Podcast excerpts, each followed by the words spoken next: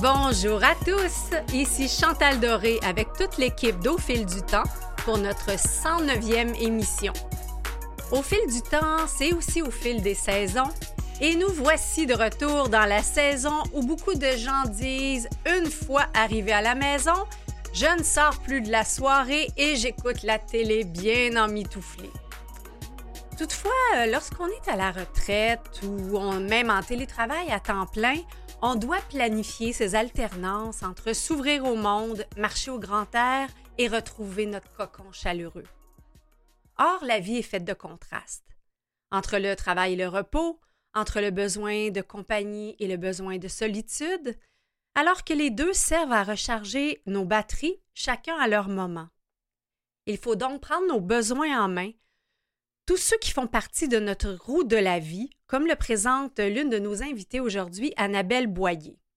Nous l'avions reçue à titre d'auteur de Libérez-vous de votre passé et de Les huit étapes vers votre potentiel infini. Annabelle a accepté de répondre à une question qui m'habite suite à une discussion avec mon fils de 19 ans.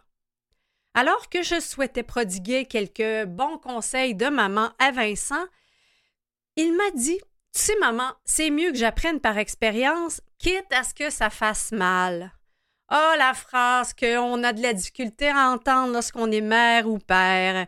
Vous savez à quel point on a envie, comme parents, d'éviter des souffrances à nos enfants. On se dit tous que, bon, s'ils écoutaient l'expérience qu'on a déjà vécue, ils éviteraient de tomber dans le même piège, de faire face aux mêmes difficultés. En tout cas, c'est mon cas. Je crois aux modèles et je crois aux anti-modèles qui sont des gens qui se sont déjà pété la gueule copieusement pour nous. Il existe d'ailleurs euh, des événements destinés à présenter des erreurs inspirantes, comme le Fail Camp ou le Fuck Up Night, oui, oui, ça s'appelle ainsi, où des gens racontent ce qu'ils ont appris de leurs erreurs de parcours. Pourtant, si on croit les neurosciences, il semble que le cerveau des ados et adultes ne fonctionne pas tout à fait de la même façon. Alors, j'ai bien hâte d'entendre Annabelle Boyer décrypter le cerveau de ces petites bêtes. Un peu partout, un peu euh, plus tôt, euh, je parlais du, plaisir de s'emmitoufler devant la télé lorsqu'il fait froid. Et en première partie, nous recevons justement un artisan de la télévision qui a été réalisateur d'émissions sportives, de gros shows devant public et de nombreux quiz. Guy V. A fait équipe avec Céline Constantin pour le livre Venez donc chez moi, une petite histoire de la télévision au Québec, publié aux éditions VDCM. Dans ce livre, on parle entre autres de Claude Blanchard, euh, qui s'était amusé à refaire à sa sauce une chanson de Trenet qu'on écoute à l'instant.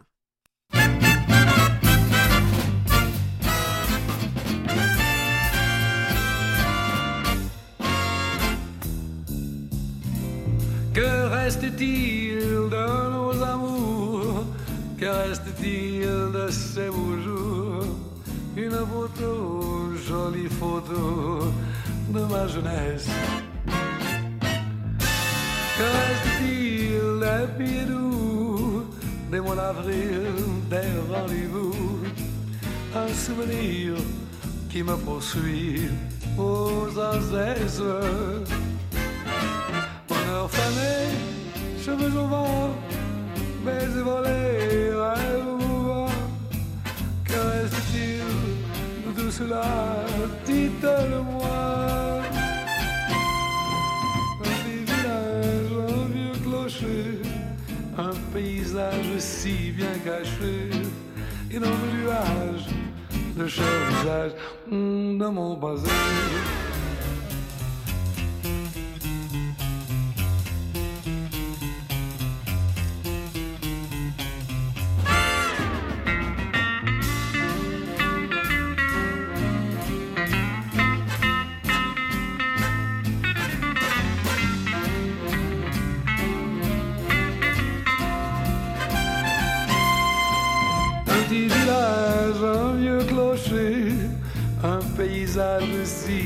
Caché et dans nuage le visage de mon basé.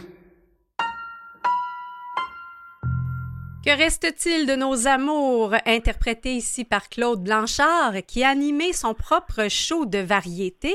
Il a aussi co-animé Madame est servie avec Réal Giguère, des émissions réalisées par notre premier invité, Guy V. Robillard. Artisan de la télé québécoise pendant plus de 40 ans, il a fait équipe avec Céline Constantin pour le livre Venez donc chez moi, une petite histoire de la télévision au Québec, publié aux éditions VDCM. Bonjour à vous deux. Bonjour. Bonjour, madame. Bonjour. Il y, a, du matériel dans ce livre-là, qu'une soixantaine euh, d'années de, dans le merveilleux monde de la télévision. Dites-moi. Exactement, madame. Oui, ben dites-moi, Monsieur Robillard, pourquoi on, appelle cette époque-là l'âge d'or de la télévision? Ben, je suis même, vous dire, l'âge d'or de la télévision, écoutez, euh, d'abord, moi, moi, je suis pas mal rendu dans, l'âge d'or, ça fait longtemps, l'âge que j'ai là. Et puis, moi, j'ai commencé à, moi, j'ai commencé en 54 à Radio-Canada. Oui, comme commis messager à 12 la, semaine. c'est en plein ça. Puis, en plein euh, ça. Vous étiez, semble-t-il, vous aviez comme, euh, comme collègue à l'époque euh, Yvon Deschamps, Gilles Latulippe, Jean-Pierre Ferland? oui, c'est, on est rentré peut-être à peu près en même temps, toutes les, les, les, quatre à Radio-Canada. au courrier. Je ne sais pas si les autres ont commencé au courrier. Moi, j'ai commencé au courrier. Mais je sais que je pense que Deschamps et Latulippe, je pense qu'ils ont commencé au courrier aussi. Exact. Et puis après ça, les, gars sont les gars Deschamps, en, Deschamps, lui, était, était à la musicothèque, euh, mm était à la discothèque. Et puis Ferland était allé au service des annonceurs, puis moi, j'étais messager, puis après ça, je me suis en allé au, au département des euh, ce qu'on appelle dans, dans, le temps, on appelait ça le, euh, shipping, receiving pour un bout de temps. Puis après ça, et, après ça, ben, je j'ai commencé après ça au service du film. Ben, je, comprends que de cet âge-là, en tout cas moi, en, vous lisant, euh, euh, Guy et Céline, ce que je retiens, c'est que quand on parle d'âge d'or de la télévision, il y avait beaucoup de débrouillardise. ça, ça, se peut, Céline, j'imagine, c'est ce que vous avez perçu. Ah oui, il y avait beaucoup de débrouillardise, particulièrement euh, lorsque euh, est passé à Télémétropole. Euh, euh, quand il faisait des émissions, quand il commençait des émissions, des nouvelles émissions, par exemple, comme Bon Dimanche, il mmh. fallait qu'ils se débrouillent. Hein? ils apprennent que dans le, week-end suivant, ils vont faire une émission. Il faut qu'ils qu'ils se vite pour euh, se préparer, n'est-ce pas, Parce que, parce que quand, euh, que, bon dimanche, quand ça a commencé, on vous dit comment ça a commencé. C'est oui, que racontez. le Hervier m'appelle au bureau et me dit, écoute, j'ai un projet pour, euh, pour l'été, pour, pour, pour la télévision, un, projet d'été. Il dit, tiens, il dit, regarde ça, là, puis il dit, il y avait, il y avait juste deux, il y avait juste deux feuilles, puis je regardais la feuille, puis le président me dit, arrange-toi avec ça. Fait que j'ai commencé on n'avait pas de décor, fait qu'on a fait sortir du, du tapis commercial avec, euh, avec, avec une, table avec un, parasol, puis quatre chaises, puis on a, on a, on a invité une couple de personnes, puis c'est de même que bon dimanche a commencé à une demi-heure, puis la semaine suivante, la belle la bière trouvait ça bon, ça a été à une heure, puis après ça, ça a fini avec, euh, avec deux heures qui a duré pendant des années. Oui, c'est ça. la formule a été euh, pendant deux heures et, j'ai même lu que ça a duré 22 ans, euh, Bon Dimanche. Exactement. Exactement. Wow! ça a été 22 euh, ans. Et vous en étiez le, concepteur de cette émission avec, avec votre collègue, je pense, c'est Serge Belair? Serge Belair, oui. Ben, ça m'amusait de, de, voir que l'une des dernières animatrices, Reine Malo, a été beaucoup parodié par euh, Rock et Belles Oreilles, puis euh, hein, finalement. Euh, ah, vous, me rappelez ça, c'est un souvenir que je que j'avais pas, Madame Doré. Dites-moi, en introduction, on, présentait une chanson de, Claude Blanchard. bon, là, je me suis rappelé le personnage de, Nestor et du, du, Claude Blanchard Show. Ça se peut-tu que j'ai l'impression qu'il y a des blagues qu'on présentait euh, dans ce show-là qui passeraient peut-être pas à, la télé aujourd'hui? Euh, c'est-à-dire que, écoutez, euh, en, termes techniques, là, hmm. sur, sur l'émission, c'était comme sur le, il y avait beaucoup d'émissions, comme l'émission du Capitaine Bonhomme. Oui. Il y avait beaucoup de, en termes techniques, il y avait beaucoup d'inside. Comprends-tu? Les textes qu'on avait, d'abord, quand on faisait une semaine de show de Blanchard, on rentrait le jeudi, on enregistrait les, on enregistrait les gags qui allaient dans l'émission du de, le show de Blanchard. On enregistrait les, les, gags euh, le, jeudi. Puis l'autre jeudi, on faisait, on faisait le, show de variété et on insérait les gags qu'on avait fait la semaine d'avant dedans. Hey, Monsieur Robillard, ça se peut-tu que vous êtes loin une petite affaire de, de votre ah téléphone? on vous perd un peu. là, je suis mieux, là? oui, oui, vous êtes mieux. Fait que donc, encore une fois, euh, des, brouillardises. Donc, euh, vos textes n'étaient peut-être pas euh, relus et approuvés par toutes sortes d'instances juridiques avant, là, hein? On n'avait pas beaucoup de textes dans, dans, les gags, dans, les, dans, la formule des gags, parce que c'est des. T'as tous des, des, petits, des petits gags de, 15 secondes, de 20 secondes, puis tout ça. Là. Ça fait que ça, ça se faisait assez vite, puis on faisait ça, là. c'était pas. c'était pas c'était pas des textes écrits, là. C'était des. Bon, ben là, va me chercher euh, une chaise, va me chercher une table, va me chercher euh, un, un, accessoire, puis là, on fait un petit sketch euh, autour de ça, là, tu sais. Puis l'émission, parce que je sais qu'il y avait un décor de bar, mais je me rappelle aussi, dans, dans, le livre, vous parlez d'une émission qui, elle, elle avait été enregistrée carrément d'une brasserie, la, brasserie d'Or. non, la d'Or, la d'Or, c'était le commanditaire de la, c'était le commanditaire de les, du, du, du, du euh, attendez un petit les Trois cloches? le commanditaire de, l'émission Les Trois cloches. OK, OK. Donc, enregistré de, devant public aussi, là. Ah oui. Et les Trois euh, cloches étaient enregistrées devant public. Blanchard n'était pas enregistré devant le public. D'accord. Mais, mais c'est pas d'hier non plus, que, en tout cas, c'est ce que je remarquais en, lisant euh, votre livre, euh, que c'est pas d'hier qu'il y a un contraste entre les, émissions plus populaires puis plus euh, élitistes. Vous, parlez dans le livre, entre autres, de la réaction de, René Lévesque à l'époque face à Cré Basile.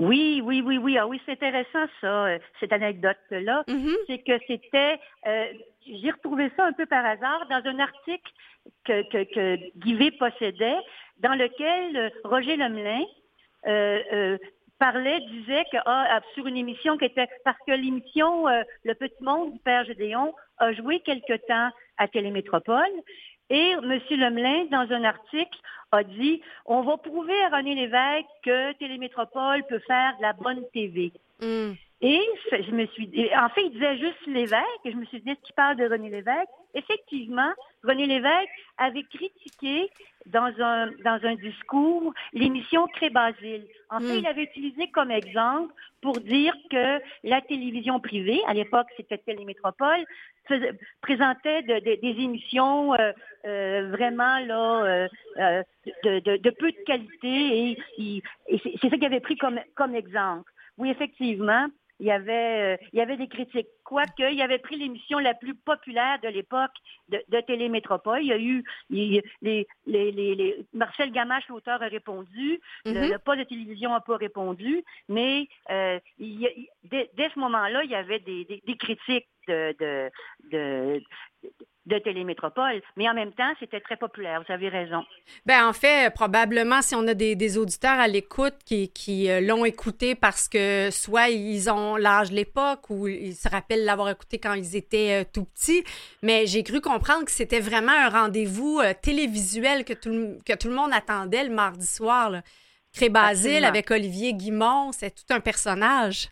Absolument. Olivier Guimont, euh, euh, Béatrice Picard, euh, Amulette Garneau, Denis Drouin, puis avec plein de caméos, Paul Berval, même Pierre Lalonde a fait des caméos. Mm-hmm. C'est une émission, ça a été pendant cinq ans l'émission numéro un au Québec. Ah Tout le temps que ça l'a joué à Télémétropole.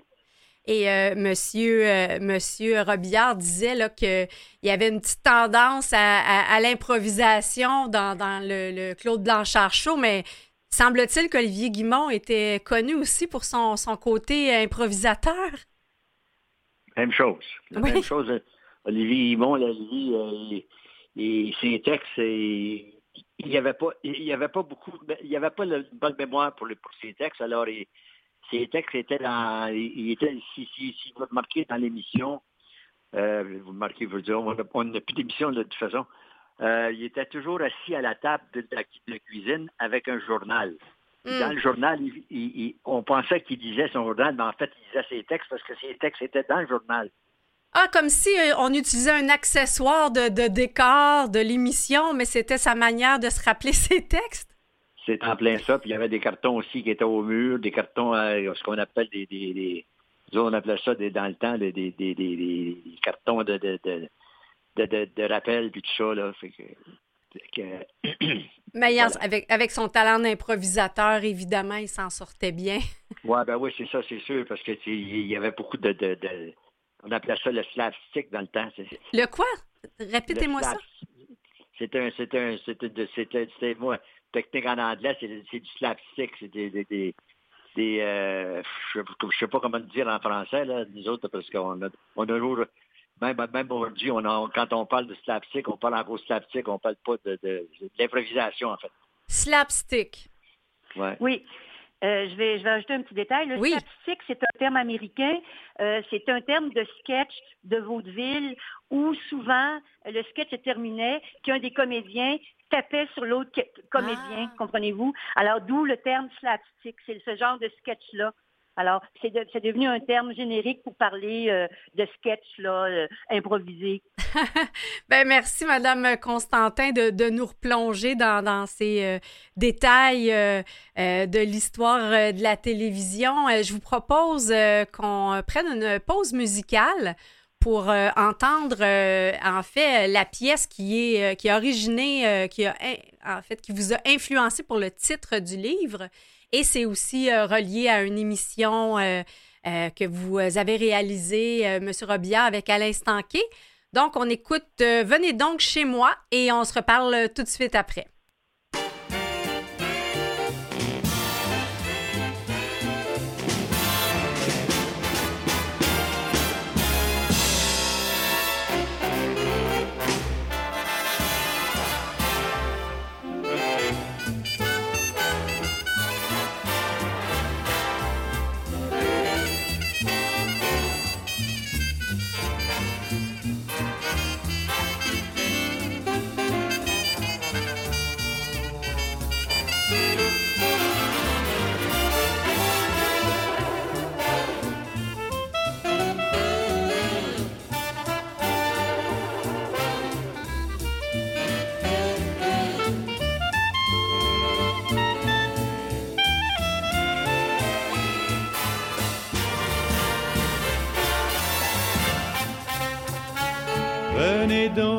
Chez moi, je vous invite. Il y a de la joie chez moi, c'est merveilleux. À côté de l'étoile où j'habite, à deux pas du ciel toujours bleu.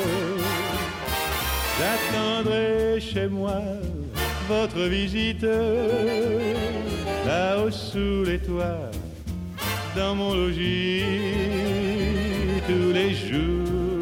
Reçois, venez-y, venez vite, venez donc chez moi, venez-y.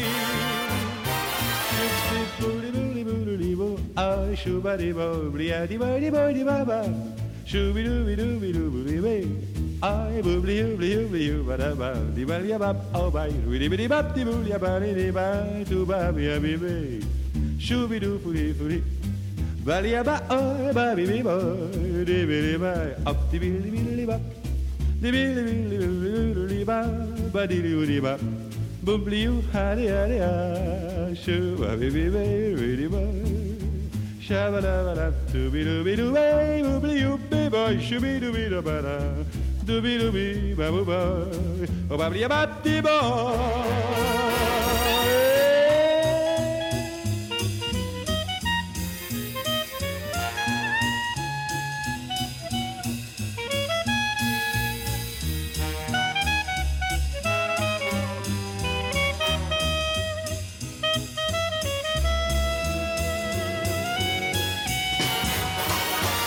J'attendrai chez moi votre visite là-haut sous les toits, dans mon logis tous les jours je reçois.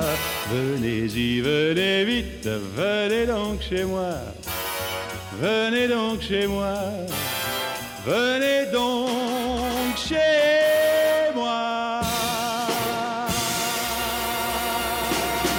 Venez donc chez moi, Dave Montand, qui est aussi le titre du livre coécrit par. Avez-vous- Oui, Avez-vous été chercher ça dans, dans, dans, dans, dans, quelle place que vous avez, oh, à Katmandou, ça, ce, ce, ce, ce disque-là, parce que m'a dit, c'est- c'est pas d'hier, ça, là, là. non, ben on a une bonne équipe euh, ici à la recherche et en régie à Ah, ben Canalem. Ça vous a rappelé des souvenirs? Là, ben, hein, écoute, j'ai j'ai rencontré, moi, Yves Montand, à- à- quand je faisais le Venez donc chez moi l'été euh, sur la côte d'Azur, à la Colombe d'Or, le restaurant de sa, de, de- de sa- de sa femme, qui était, qui était Simone Signoret. Wow. Que je je l'ai rencontré là. euh, J'ai entendu aussi, on raconte des anecdotes euh, avec Michel Fugain puis Charles Aznavour. euh, Oui. Ah oui, ah oui. C'est la, la période venait donc chez moi. C'est un peu pour ça qu'on a pris. C'était une belle période pour Guivet, hmm, euh, en collaboration avec Alain Stanquet, oui, où pendant plusieurs étés, ils sont allés en, en Europe pour rencontrer des vedettes européennes. Euh, D'ailleurs, la, la liste de toutes ces vedettes-là est, est en annexe dans le livre. oui. Et il y a des belles anecdotes. Euh, Il y en a qui étaient super gentils. Par exemple, Michel Fugain euh, a été très généreux avec eux. D'autres l'étaient moins. D'autres étaient plus compliqués. Puis d'autres l'étaient pas du tout. Mais Ben, ça, c'est normal. Comme, comme Ça, dans la normal. vie, hein? Ben, je- je- Exactement. ben oui, Michel. Fugain, avec qui vous avez euh, mangé un osso bucco, Monsieur Robillard. Exactement. oui, il nous a, été- il nous a invités. C'était, c'était le deuxième. Ça, c'était la deuxième émission qu'on faisait de Venez donc chez moi en, en France. Oui. Il nous a invités à, il nous a invités à souper chez lui. Je je vais rester, euh, je vais rester dans les, les pièces de viande, puis là, on va aller complètement ailleurs. Mais vous m'avez ramené quelque chose, je me rappelais plus le contexte, mais je me rappelais de la chanson. Paraît-il que c'est une anecdote que Réal Giguère ne voulait pas qu'on raconte souvent à l'époque. Ça, ça a un rapport avec une autre pièce de viande, gros jambon?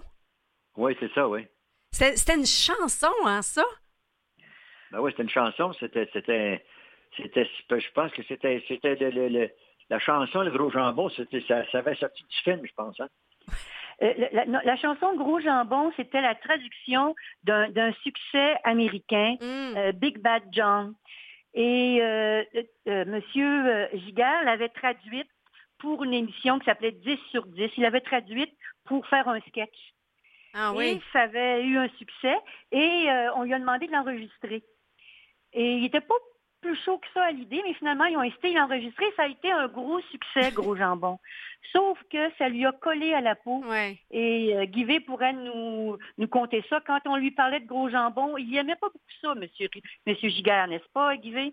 Ah, il devenait enragé. Il était Ah à oui. chaque fois que quelqu'un il parlait du gros jambon, il était enragé. Il devenait, Mais- il devenait enragé, il devenait- il devenait hors de lui. Là, puis, puis- souvent, souvent Blanchard, quand, quand il faisait Madame et servir avec, avec, avec Giguère, Blanchard lui disait Comment tu vas le gros jambon le matin? Puis là, Giguère Ah. prenait la, la porte de sa loge, puis il fermait la porte comme si la porte allait défoncer. Tellement qu'il tellement qu'il qu'il l'enrageait. À chaque fois qu'il entendait le gros jambon, il, il, il, il en revenait pas. Ah, ça, ça, ça lui est collé à la peau. Hein. Des fois, on lance quelque chose, puis on sait pas qu'on. Vous parliez de Inside tout à l'heure, hein, des, des histoires comme ça qui, qui restent, mais là, c'est, la population du Québec qui était un peu dans, dans l'histoire, puis qui était complice de ça. Mhm. Indirectement, oui. Indirectement, oui, parce qu'à son décès, M. Giguère, euh, beaucoup de gens en ont parlé euh, Ah oui. euh, du gros jambon. Ben, les gens s'en rappelaient.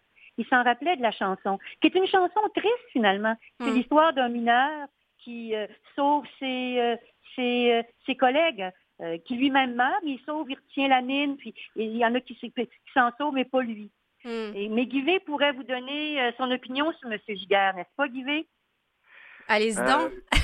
Ben, L'opinion de je, parle de l'autre Non, votre euh, opinion à vous. c'est- c'est- c'est- c'est- c'est- c'est, euh, c'est- Parce que les deux, j'ai travaillé pendant 20 ans avec, avec Roger et, de, et Réal aussi. Oui. Euh, que Réal, Réal, je pense que D'abord, premièrement, je trouve qu'ils n'ont pas. euh, quand, quand il est décédé, euh, vu que c'était un grand homme de la télévision, c'était monsieur, c'était monsieur Canal 10 et monsieur Mm. TVA. Et puis, ils il, il, il, jamais rendu hommage. Ah, En, en Suède, Réal, c'était le plus grand, des- le plus grand intervieweur que. D'abord, Réal Giguère n'a jamais été remplacé comme intervieweur. oui, c'est ce que vous dites, hein? Vous dites qu'il y a une place à, une place à part. Réal, Réal, d'abord, premièrement, Réal ne rencontrait jamais ses invités avant un show. Hmm. Les invités, il présentait les invités, les invités entraient, puis l'entrevue commençait. Il servait seulement de ses fiches pour faire des entrevues. Il Mm. ne rencontrait jamais un invité avant le show, avant l'émission. Oui. C'était, écoute, Ré- Réal n'a jamais été remplacé comme intervieweur. J'ai- jamais, j'ai- jamais vu personne encore, Hmm. c'est-à-dire que, de- de- à mon avis, à moi, là, j'ai Oui. jamais vu personne encore qui était un aussi, un aussi bon intervieweur que Réal. C'est un souvenir que je comprends qui, C'est qui bon. vous est resté. C'est moi, c'est ça, c'est mon avis. Eh, Peut-être, euh, il nous reste un, un petit deux minutes. Euh, euh, J'ai envie de vous écouter juste sur la période euh, des quiz, parce qu'on parlait tout à l'heure qu'il y a eu beau- beaucoup de choses qui étaient des traductions, mais je, je pense que le, pr- le tout premier qu- quiz qui était avec euh, Jeannette, Jeannette Bertrand, Jean La Jeunesse, ça, c'était quelque chose d'original? Ah, Apparemment, oui. Oui? La. Ouais, ça, c'était la pomme d'Adam, mais ça, ça, dites une chose, c'est j'étais pas à TVA dans le temps. J'étais, à Ah. Encore à Radio-Canada. Oui, Adam et Ève, euh, 1961. Puis bon, C'est ben, ça, euh, parce que moi, j'étais, j'étais à, à- à- à, à Radio-Canada, à jusqu'à 64. Oui. Ben, il, y en a eu, il y en a eu toutes sortes de, de quiz euh, par après. Euh, ben, écoutez, euh, il y a eu la Plaza Saint-Hubert. Moi, la Plaza Saint-Hubert. Quand je suis rentré à TVA, là, à, c'est-à-dire à Canal 10, dans le temps, euh, c'était la Plaza Saint-Hubert, qui est devenue après ça, je pense, 10 sur 10. eh, Monsieur Robillard, on va inviter nos, auditeurs euh, qui sont curieux peut-être d'entendre la télévision, qui ont écouté euh, leurs parents ou eux-mêmes ou leurs grands-parents à euh, faire une incursion dans votre livre écrit avec euh, Céline Constantin. Je rappelle le titre Venez donc chez moi, une petite histoire de la télévision au Québec aux éditions VDCM. Merci beaucoup pour euh, ces belles histoires. Merci, Madame Doré. Ça fait plaisir, madame. Au revoir. Portez-vous bien. Après la pause, Annabelle Boyer et les conseils que nous demandent les jeunes ou pas. Vous écoutez Au fil du temps avec Chantal Doré. Au menu de cette deuxième demi-heure, nous recevons Annabelle Boyer, que nous avons eu le plaisir euh, de recevoir à- au fil du temps euh, l'année dernière pour son livre Libérez-vous euh, de votre passé. Cette fois-ci, nous avons pensé à elle pour euh, répondre à une grande question sur pourquoi parfois nos enfants ne sont-ils pas réceptifs à nos conseils. Alors, je vous invite euh, à retourner euh, sur canalem.vuesetvoix.com pour retrouver cette entrevue, ainsi que 108e autres émissions qui sont disponibles. Les émissions sont également disponibles sur les différentes plateformes de balado-diffusion que sont Spotify, Google Podcast et Apple Balado. Voici maintenant la chanson toute de circonstance pour recevoir Annabelle Boyer. Elle est de Jean Gabin et c'est maintenant Je sais.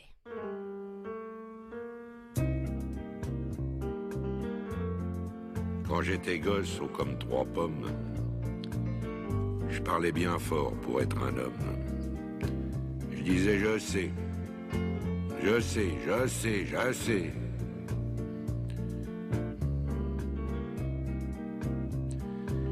C'était le début, c'était le printemps. Mais quand j'ai eu mes 18 ans, j'ai dit je sais. Ça y est, cette fois je sais.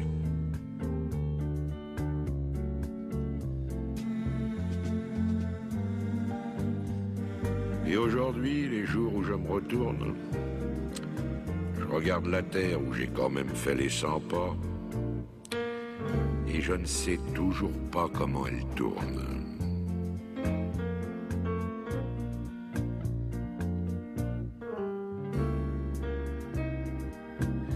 Vers 25 ans, je savais tout. L'amour les roses, la vie, les sous. Tiens oui, l'amour. J'en avais fait tout le tour.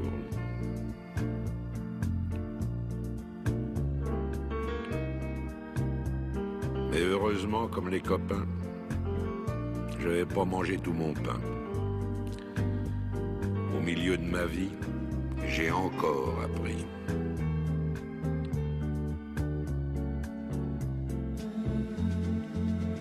Que j'ai appris, ça tient en trois, quatre mots. Le jour où quelqu'un vous aime, il fait très beau. Je peux pas mieux dire, il fait très beau.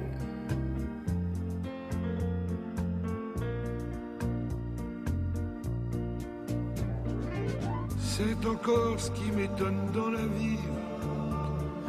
Moi qui suis à l'automne de ma vie. De soirs de tristesse, mais jamais un matin de tendresse.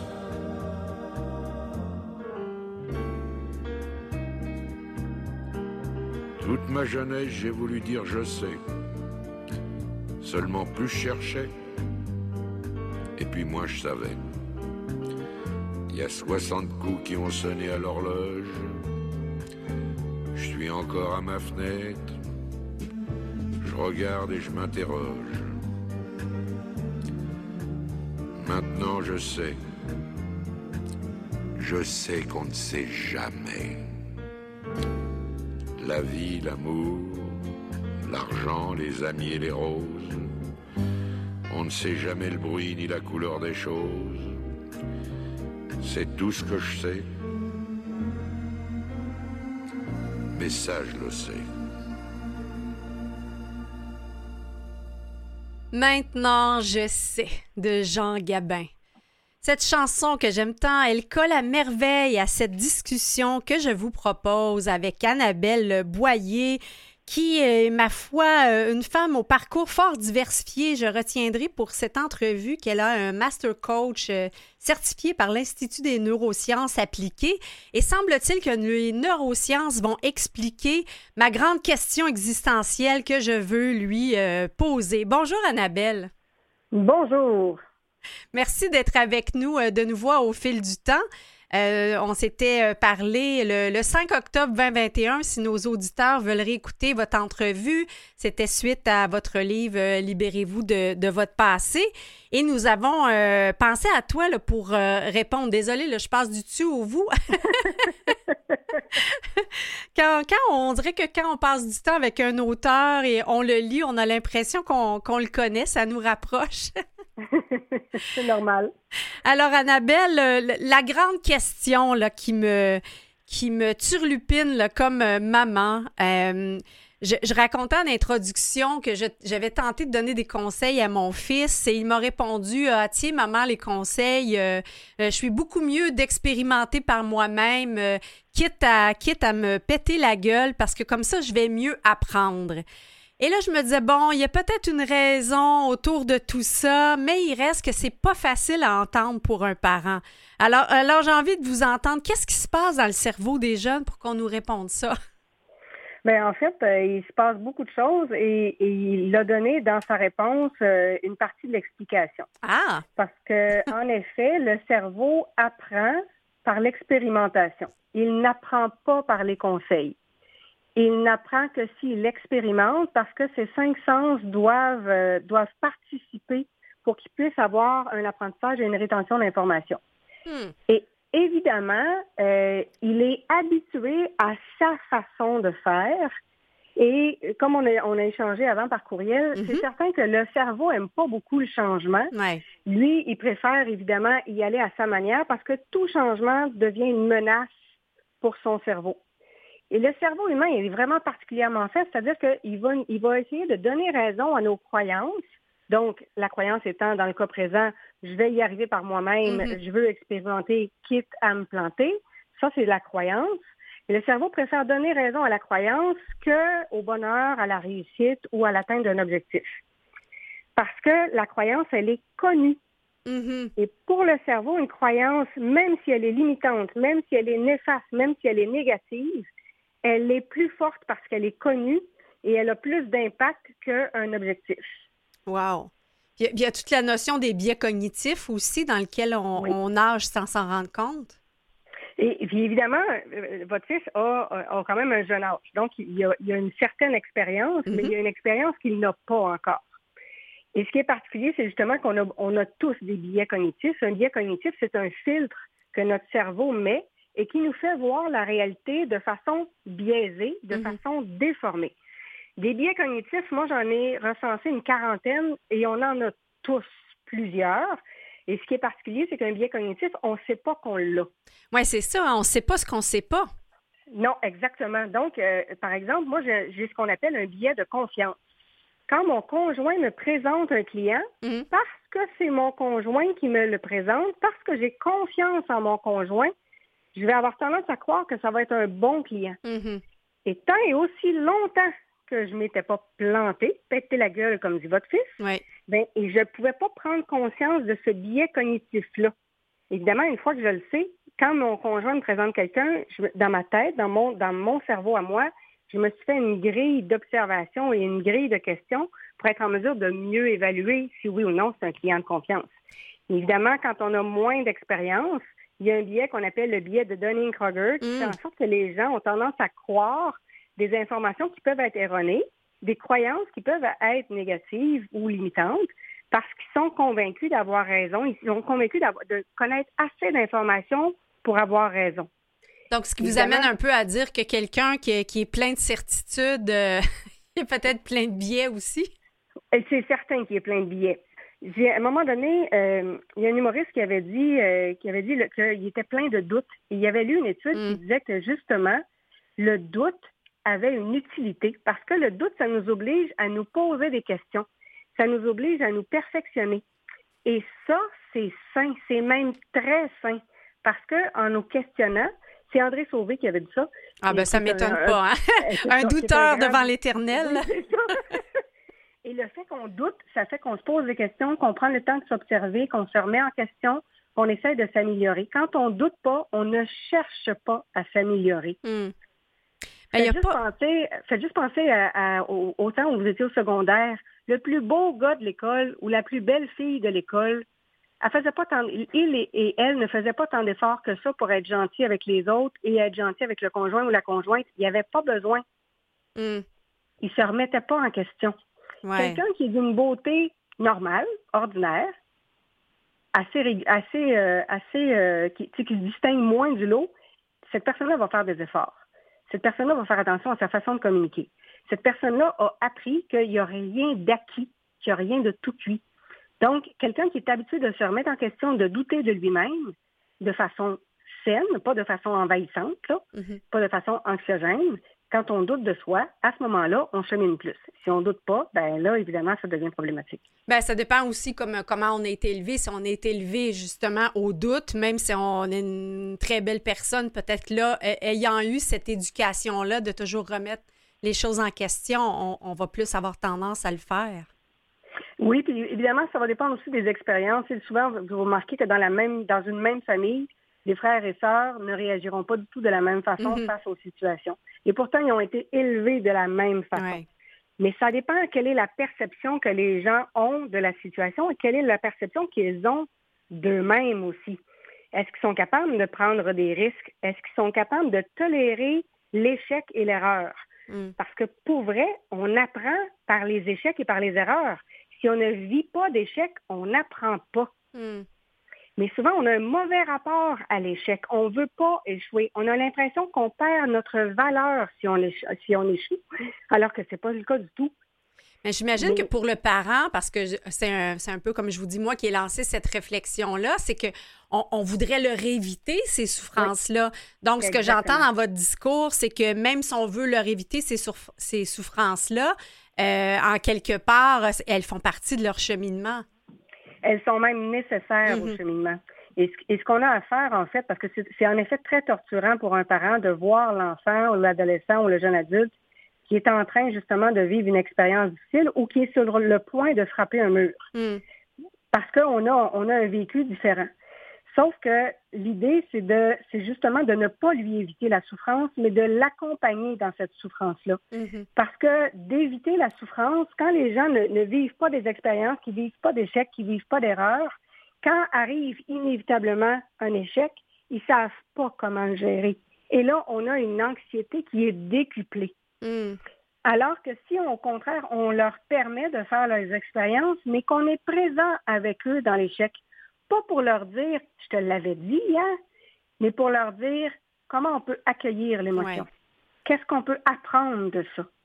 Et c'est là où le, le rôle de parent devient extrêmement important, mais ça implique aussi pour le parent de gérer sa propre émotion et de reconnaître que le fait de vouloir donner des conseils, c'est le besoin du parent. Ouais. Ce n'est pas le besoin de l'enfant. Ben oui, c'est sûr. Ben, j'ai, moi, personnellement, j'ai tendance à apprendre des anti-modèles. Je, je vais même dans des soirées. euh, il y a une soirée qui s'appelle le Fail Camp. Il y a même un mouvement international là, qui s'appelle les Fuck Up Nights, où c'est des gens qui racontent comment. Et, et moi, personnellement, je me dis, ah, ben, j'essaie d'en tirer quelque chose de ça en me disant, je suis peut-être pas obligée de passer par le même chemin. Cette personne-là l'a déjà fait pour moi. Est-ce que, est-ce que c'est, c'est une partie du cerveau qui arrive à à gérer cette association-là? Oui, ça veut dire que dans votre cerveau, vous avez fait ce qu'on appelle une association cognitivo-comportementale. D'accord? Vous avez compris que, euh, que, que, que, que certaines erreurs étaient souffrantes et qu'il y a moyen de les éviter. Mhm. Et donc, votre cerveau est venu se consolider sur qu'est-ce que je peux faire pour éviter certains comportements saboteurs. Mhm. Et là, à ce moment-là, vous, vous allez chercher justement dans les expériences des autres tout ce qui pourrait vous aider. Maintenant, logiquement, euh, comme toute personne humaine normale, votre fils, logiquement, il a dans sa tête ce qu'on appelle des identités saboteuses. Mhm. On en a tous. J'ai des clients qui en ont, euh, comme je vous dis dans mon courriel, j'ai des clients qui en ont 6-7, puis j'ai des clients qui en ont entre 47 et 50. Donc, on en a tous. Mais évidemment, quand on l'idée d'une expérience saboteuse, d'une identité saboteuse, c'est qu'on a tous des comportements autosaboteurs. Quand on Mm. procrastine, quand on tombe dans la victimite, dans le Mhm. chialage, quand on prend des risques qui ne sont pas modérés, ça veut dire qu'on on a une identité saboteuse qui vient de prendre le micro dans notre cerveau Mhm. qui vient de prendre toute la place.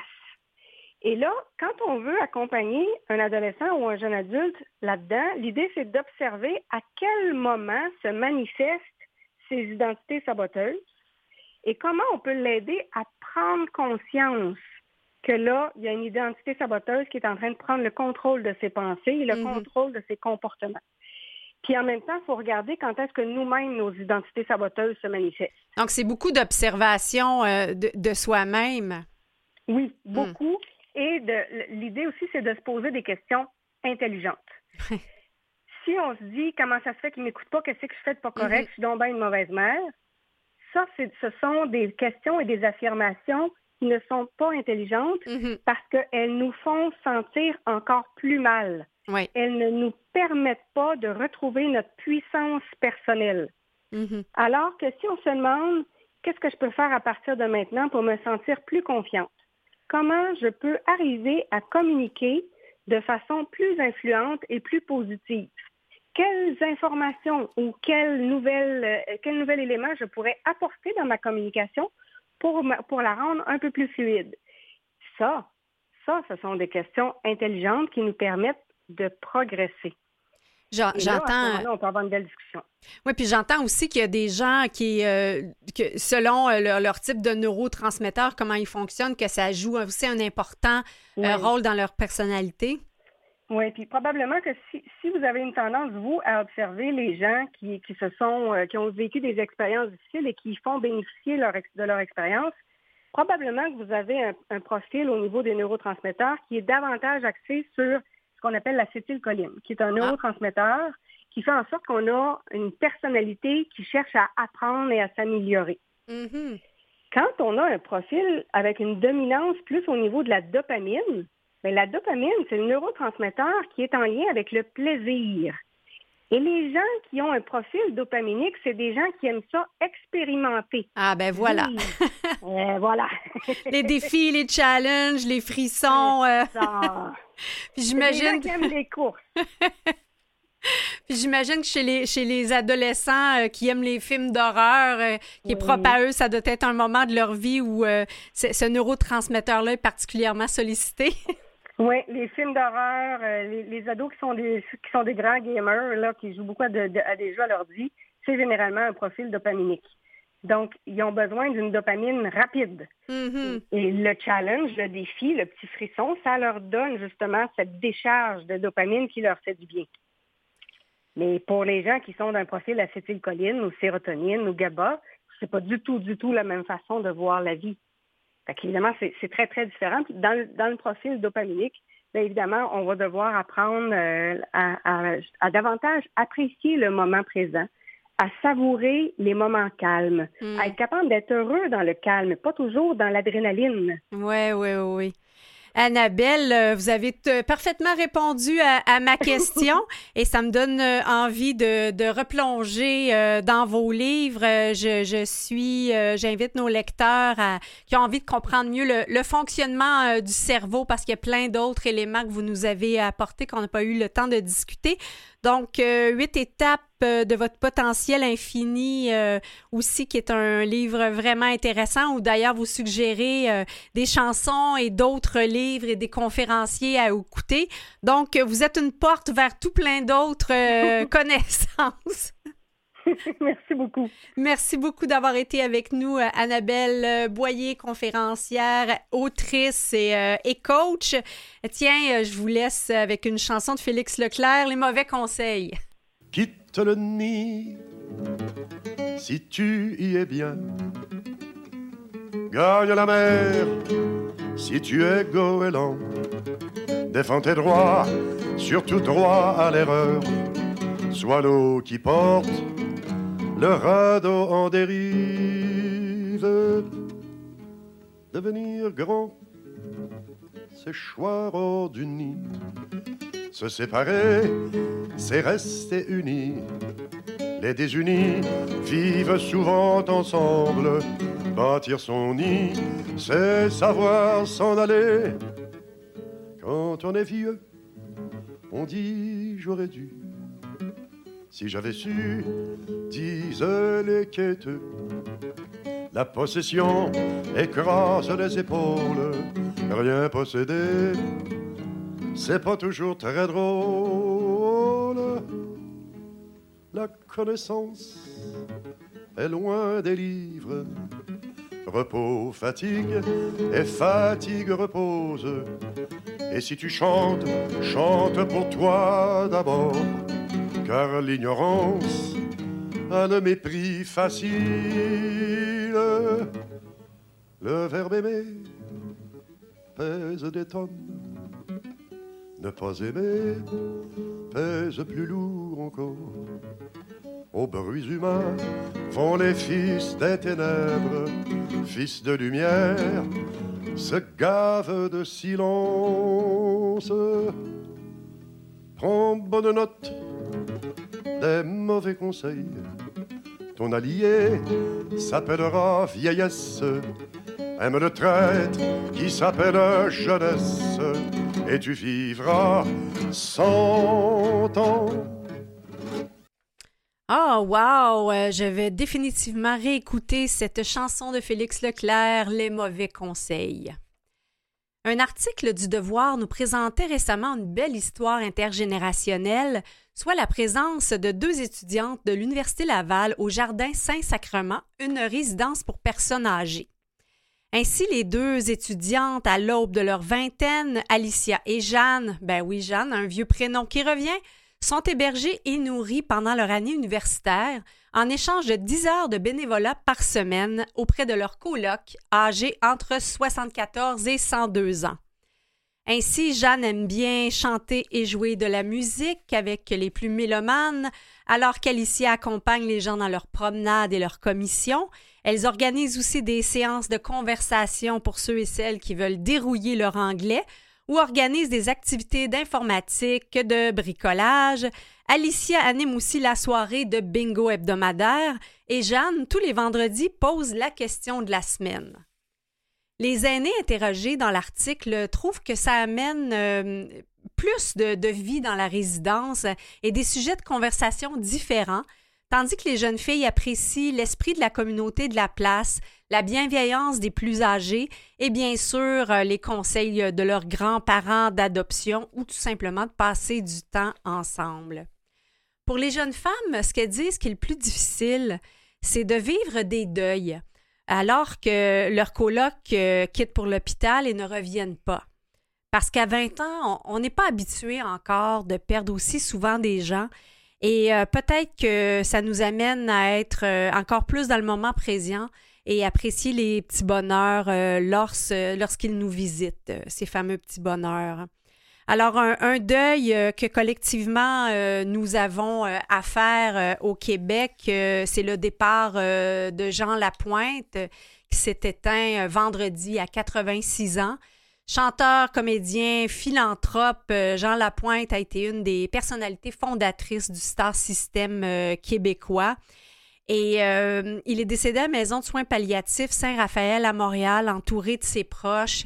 On peut autant saluer euh, tout son parcours, autant euh, comme, musicien, comme humoriste, euh, auteur-compositeur avec les Gérolas, mais aussi son grand, grande implication dans la communauté, entre autres avec la fondation de la Maison Jean Lapointe qui a célébré cette année ses 40 ans d'existence. son fils Jean-Marie, très présent également dans, dans la communauté québécoise euh, est en bonne, euh, en bonne voie de, perpétuer euh, tous les beaux legs de son père. Alors, je nous invite, tiens, à écouter une chanson puisée parmi son vaste répertoire qui fait un peu honneur à, la famille, tissé, de, de, moments hauts, de moments plus bas, mais qui est, qui est, qui est nourri de tous ces liens et qui nous amène à devenir encore plus ce qu'on est. Alors écoutons Mon.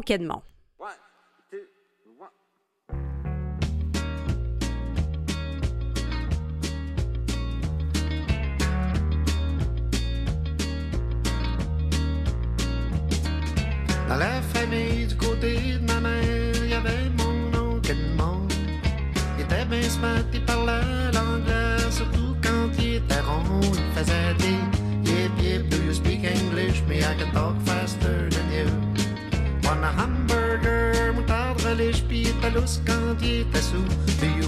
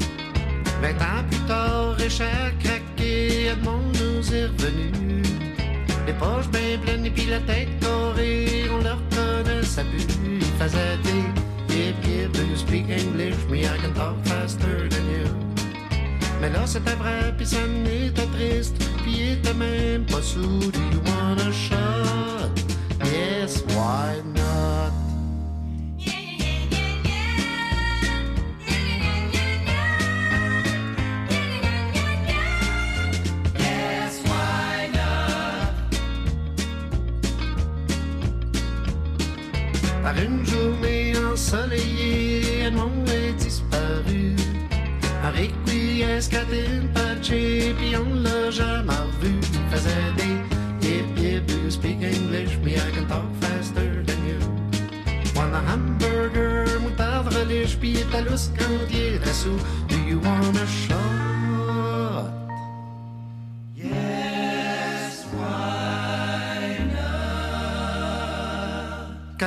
Quand Edmond est mort, il parlait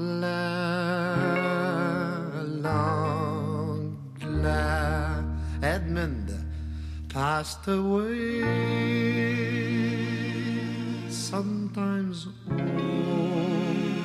on me. Mon oncle Edmond de Jean Lapointe. Merci pour la musique, l'humour et l'engagement social. Merci à nos invités Guy Vérobillard et Céline Constantin pour Venez donc chez moi, une petite histoire de la télévision Québec aux éditions VDCM. Merci à la coach conférencière, et autrice Annabelle Boyer. Je vous invite à aller sur son site internet. On trouve euh, ses livres, ses conférences et tous ses bons euh, propos fort stimulants. Merci à notre équipe, Maurice Bolduc, Catherine Bourderon, Jean-Sébastien La Liberté.